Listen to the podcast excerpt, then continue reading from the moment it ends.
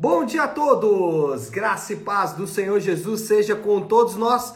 Uma ótima sexta-feira para todos. Hoje é dia 7 de julho de 2023. Seja muito, muito bem-vindo ao nosso devocional de hoje. E nesta sexta-feira, nós vamos encerrar a nossa leitura do livro dos profetas pequenos, do livro, não, dos livros dos profetas pequenos. É que na verdade a Bíblia hebraica é um livro só com os 12 profetas é, compilados. Mas na nossa Bíblia ela é dividida em 12 pequenos profetas e hoje nós vamos finalizar a leitura desses profetas com o profeta Sofonias. E o tema do devocional de hoje é satisfação em Deus. Sofonias pode ser considerado é, como se fosse o Filipenses do Antigo Testamento. No Filipenses, né, na carta de Paulo aos Filipenses, Paulo chama os filipenses a contentamento em Deus, em Jesus. E Sofonias faz o mesmo com a nação de Judá, com o povo do sul, povo do sul que já estava enfrentando opressão muito forte dos assírios e depois, né, anos depois, seriam levados para o cativeiro babilônico, mas por hora nós temos aqui Sofonias como o pregador da satisfação.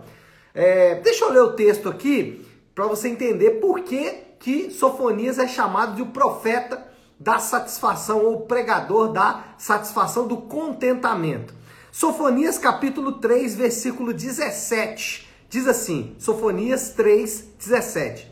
O Senhor, o seu Deus, está em seu meio, poderoso para salvar. Ele se regozijará em você, com seu amor o renovará ele se regozijará em você com brados de alegria. Então, lembrando aqui que Judá está muito próxima de ser levado para o cativeiro babilônico.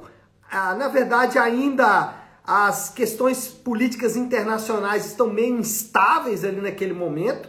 É, Sofonias vive um momento onde é, a, o reino do sul, Judá, está enfrentando ou está passando por um período de avivamento. Ele está ali próximo do período de Josias, Ezequias, reis que foram bons reis para ajudar para o Reino do Sul. E internacionalmente temos uma coxa de retalhos, porque a Síria já está sofrendo pressão dos babilônicos, no sul, a Etiópia e o Egito também estão se fortalecendo. Enfim, as coisas ainda estão um pouco incertas. Contudo, sabemos que alguns anos depois, mais ou menos 40, 50 anos depois de Sofonias, Judá vai ser levado para o exílio, vai viver no exílio babilônico por causa dos seus próprios pecados. Mas o profeta lembra o povo e chama o povo ao contentamento. Agora, por que que eles deveriam ficar contentes? Qual o motivo de ficar contentes? Qual o motivo que eles tinham para ficar satisfeitos? Será que Deus é, ia prosperar eles? Será que Deus ia trazer uma série de milagres poderosos? Será que Deus ia dar um grande avivamento para esse povo? O que é, o profeta disse que deveria causar contentamento no povo? Bom, primeiro, o profeta lembra o povo que Deus tem um relacionamento pessoal com a nação. Lembra o povo que Deus escolheu o povo de, é, povo de Israel, a nação de Israel, e mais, que a nação de Israel, o povo de Judá, é o povo do pacto, estão pactuados com Deus. Judá não é como as outras nações, Deus está no meio deles. Olha o que diz aí o versículo 17, a parte A. O Senhor, o seu Deus, está em seu meio. Então, a primeira coisa que Judá deveria lembrar é que Deus está no meio deles. Deus tem um relacionamento pactual, um relacionamento pessoal com Judá. Judá não é como as outras nações, Judá não é como um povo comum. Então, o profeta diz: vocês deveriam estar contentes. Por quê? Porque Deus tem um pacto com vocês. E os crentes, todos aqueles que estão em Jesus, todos aqueles que são salvos em Jesus, eles estão, são também convencidos pelas escrituras que eles estão em um relacionamento pessoal com Deus. Esse relacionamento, essa intimidade, né? algumas pessoas usam essa expressão, a ah, intimidade com Deus, comunhão com Deus. Eu gosto muito da expressão comunhão com Deus, era uma, um, uma expressão, uma linguagem usada pelos puritanos, né? O povo de Deus tem comunhão com Deus, relacionamento pessoal, intimidade. Esse relacionamento, essa intimidade, ela não é subjetiva, ou seja, ela não é ocasionada porque a gente faz um culto de avivamento, porque sentamos ali com um violão, começamos a orar e ali acontece alguma coisa extraordinária e isso é intimidade com Deus. Não. A intimidade com Deus é algo objetivo. O que, que é isso? Aqueles que estão em Cristo estão em um relacionamento pessoal com Deus. E o resultado desse relacionamento pessoal é a transformação da natureza, ou seja, Aqueles que estão em um relacionamento com Deus, eles nasceram de novo, eles não pertencem mais à linhagem adâmica, agora eles pertencem a uma nova linhagem. Mas não só a natureza, também o seu caráter é transformado. Os crentes, aqueles que estão em relacionamento com Cristo, o sinal deles não é que eles vão à igreja, entregam seus dízimos, é, vivem bênçãos de Deus na sua vida, não. Qual é o sinal de que alguém está em um relacionamento pessoal com Cristo? Eles são transformados à imagem do Filho de Deus, ou seja, o caráter deles é modificado. Então, um cristão ele vai naturalmente manifestar frutos, nem sempre os frutos que ele gostaria, né? Por vezes ele vai se ver é, cometendo os pecados que ele tanto abomina, mas ainda assim, na grande maioria do tempo, ele vai passar por esta transformação de caráter, ele não vai ter atitudes que aqueles que não estão em relacionamento pessoal com Deus acabam tendo, e o Espírito Santo é que faz isso. Estava ouvindo o testemunho de uma pessoa muito querida esses dias, e ele dizendo: Olha, pastor, várias vezes lá no meio das drogas, usando droga nos bares e tudo mais, é, naquele lugar, uma voz muito forte falava ao meu coração: O que você está fazendo aqui? Era literalmente a voz do Espírito chamando esse indivíduo e hoje ele está firme com o Senhor, graças a Deus curado do vício nas drogas, que é, é, é tremendo porque, porque mostra esse relacionamento pessoal com Deus. Segundo lugar, o povo deveria estar contente, eles deveriam ficar satisfeitos, por quê? Porque Deus é poderoso para salvar. Essa é a parte B aqui do versículo, que diz, né? É, Sofonias 3,17 o Senhor, o seu Deus, está em seu meio, poderoso para salvar. Deus é o único que pode salvar. É, a pergunta que sempre os profetas fazem é: quem pode salvar como Yahvé? Quem pode salvar como o Senhor? Quem pode salvar como Elohim, como Deus Todo-Poderoso? Quem pode perdoar pecados? Né? Todos os deuses prometem diversas coisas, mas quem pode perdoar pecados? Quem pode redimir os homens? Quem pode transformar a natureza dos homens? Quem pode dizer para os homens que agora eles são nova criatura? Quem pode transformar os homens? Quem pode mudar o caráter, as inclinações, os desejos carnais do homem? Somente o Senhor pode fazer. A salvação que Deus promete, isso aqui é interessante, porque no contexto aqui de Sofonias, essa salvação era uma salvação militar, política. Eles estavam esperando que o redentor, que aquele que iria salvá-los, iria fazer uma grande revolução política e militar. Mas nós sabemos que não foi isso que Jesus fez. Jesus não veio mudar a intrincada questão social que, a, que o, a, o Império Romano vivia na época de Jesus. Jesus não veio para solucionar a fome mundial, ainda que isso certamente causa dor ao Senhor, mas o Senhor veio resolver um problema muito maior, que é o problema de natureza do homem. Ele pode perdoar pecados, ele pode redimir o homem, ele pode transformar o homem. Essa é a salvação proposta por Deus. E se confundirmos a salvação de Deus com a salvação que nós mesmos buscamos, nós podemos achar que essa salvação ela está restrita a questões materiais, a questões humanas, a, questões emocionais, e é óbvio que a salvação ela toca essas questões. Ela toca o casamento, ela toca as finanças, ela toca as emoções, ela toca todas as áreas. Mas a, o que ela veio fazer é muito mais profundo, muito mais poderoso, e é isso que Sofonias está dizendo para o povo. Vocês deveriam estar contentes, porque Yahvé quem salva. Deus é Deus que salva e essa era motivo de satisfação e contentamento para o povo e Sofonias lembra o povo desta realidade gloriosa. Mas ele não para por aí.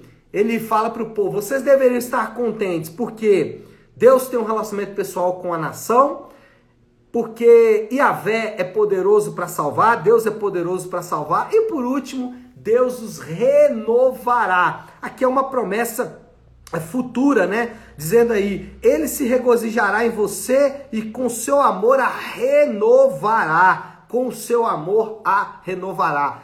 É, Sofonias está dizendo, o Senhor os renovará. É claro que esse renovo só acontece lá no futuro, muitos e muitos anos depois.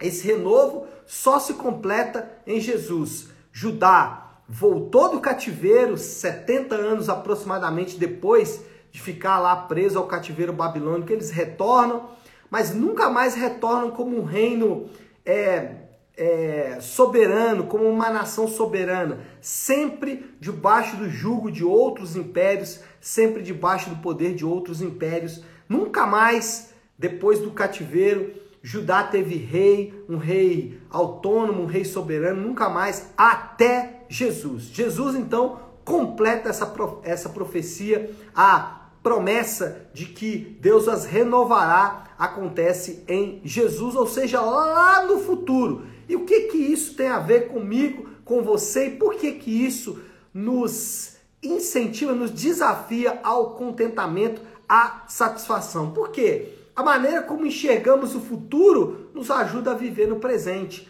Vivemos no presente de acordo com o que enxergamos lá no futuro. Por isso podemos nos contentar. Por isso que o apóstolo Paulo, mesmo sofrendo perseguições, mesmo sofrendo reveses no seu ministério, ele podia se alegrar, ele podia dizer: Olha, eu sei estar contente em toda e qualquer situação. Por quê? Porque os olhos dele estavam lá no futuro, ainda que ele estivesse vivendo no presente. Muitas vezes nós, como crentes, tiramos os nossos olhos do futuro, enxergamos apenas o que está acontecendo hoje, amanhã, nos próximos 5, 10 anos. Mas o Senhor, ele tem muito mais, ele nos é, incentiva, nos desafia, ele nos faz olhar lá para o futuro, para o reino restaurado de Deus. A promessa de Sofonias continua valendo. O Senhor, com o seu amor, os renovará. E essa promessa deve encher o nosso coração. Bom, moral da história: os crentes devem estar contentes e satisfeitos por motivos distintos dos que não estão pactuados com Deus. As pessoas, elas estão contentes com o quê? Estão contentes com o corpo, fizeram uma nova plástica, estão lá na academia cuidando do corpo e não há nada de errado em cuidar do corpo. Mas aqueles que não estão pactuados com Deus, estão satisfeitos com isso, contentes. Alguns estão contentes com a conta bancária, com o casamento.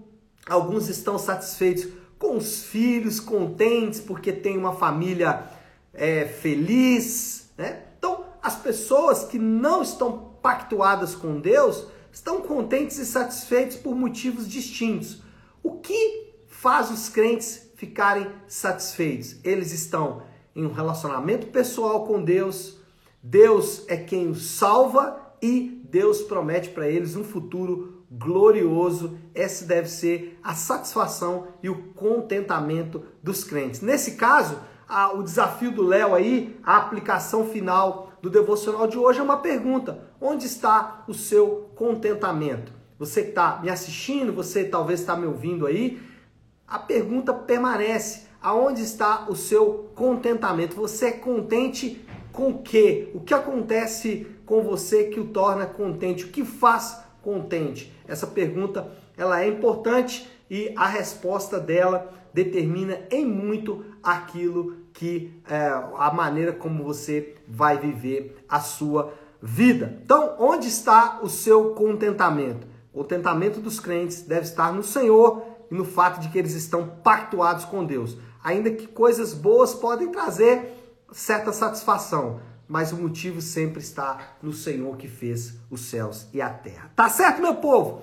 Vamos orar? Vamos colocar tudo isso aí diante de Deus. Se você puder, pare aí um instante, o que você está fazendo e vamos juntos buscar a Deus em oração. E como eu gosto de fazer sempre às sextas-feiras, eu gosto de encerrar a nossa semana de devocionais com a oração que o Senhor nos ensinou, com a oração do Pai Nosso. Então vamos juntos orar a oração do Pai Nosso. Pai nosso que estás nos céus, santificado seja o teu nome. Venha o teu reino, seja feita a tua vontade, assim na terra como no céu. Dá-nos hoje o nosso pão de cada dia. Perdoa as nossas dívidas, assim como perdoamos aos nossos devedores. E não nos deixes cair em tentação, mas livra-nos do mal, porque teu é o reino, o poder e a glória para sempre. Amém. Amém, meu povo? Bom, então é isso. Nós vamos ficando por aqui. Eu só preciso dar um recado muito importante para todos vocês. Nós entramos, eu entro agora em um período de férias. Então, nas próximas duas semanas, eu vou estar de férias, como faço sempre aí, né? Já tem três anos que estou aqui fazendo esse devocional ao vivo. E sempre nos meses de julho e de janeiro eu tiro para descansar um período ali de 15 dias, então estarei é, 15 dias aí fora viajando e é, nesse período não deixe de fazer o seu devocional. A maratona bíblica continua e nós vamos continuar lendo o livro de Jó. É um dos últimos livros que a gente vai ler. Depois tem alguns outros no Novo Testamento e aí a gente encerra a maratona bíblica. Mas não o nosso devocional aqui. Vem novidades por aí, eu já quero te incentivar, porque nós vamos iniciar uma nova, um novo formato de estudo que vai ser tão é, precioso como esse tempo tem sido. Mas durante esse período então de duas semanas, livro de Jó. E nós retornamos, eu retorno aqui com o nosso devocional ao vivo no dia 24 do 7, 24 de julho. estarei aqui de volta. Então, nesse período de 15 dias, vamos de Jó e eu volto no dia 24 do 7. Tá certo, meu povo? Bom, então é isso. Nós vamos ficando por aqui. Que Deus te abençoe. Uma ótima, uma excelente sexta-feira para todos.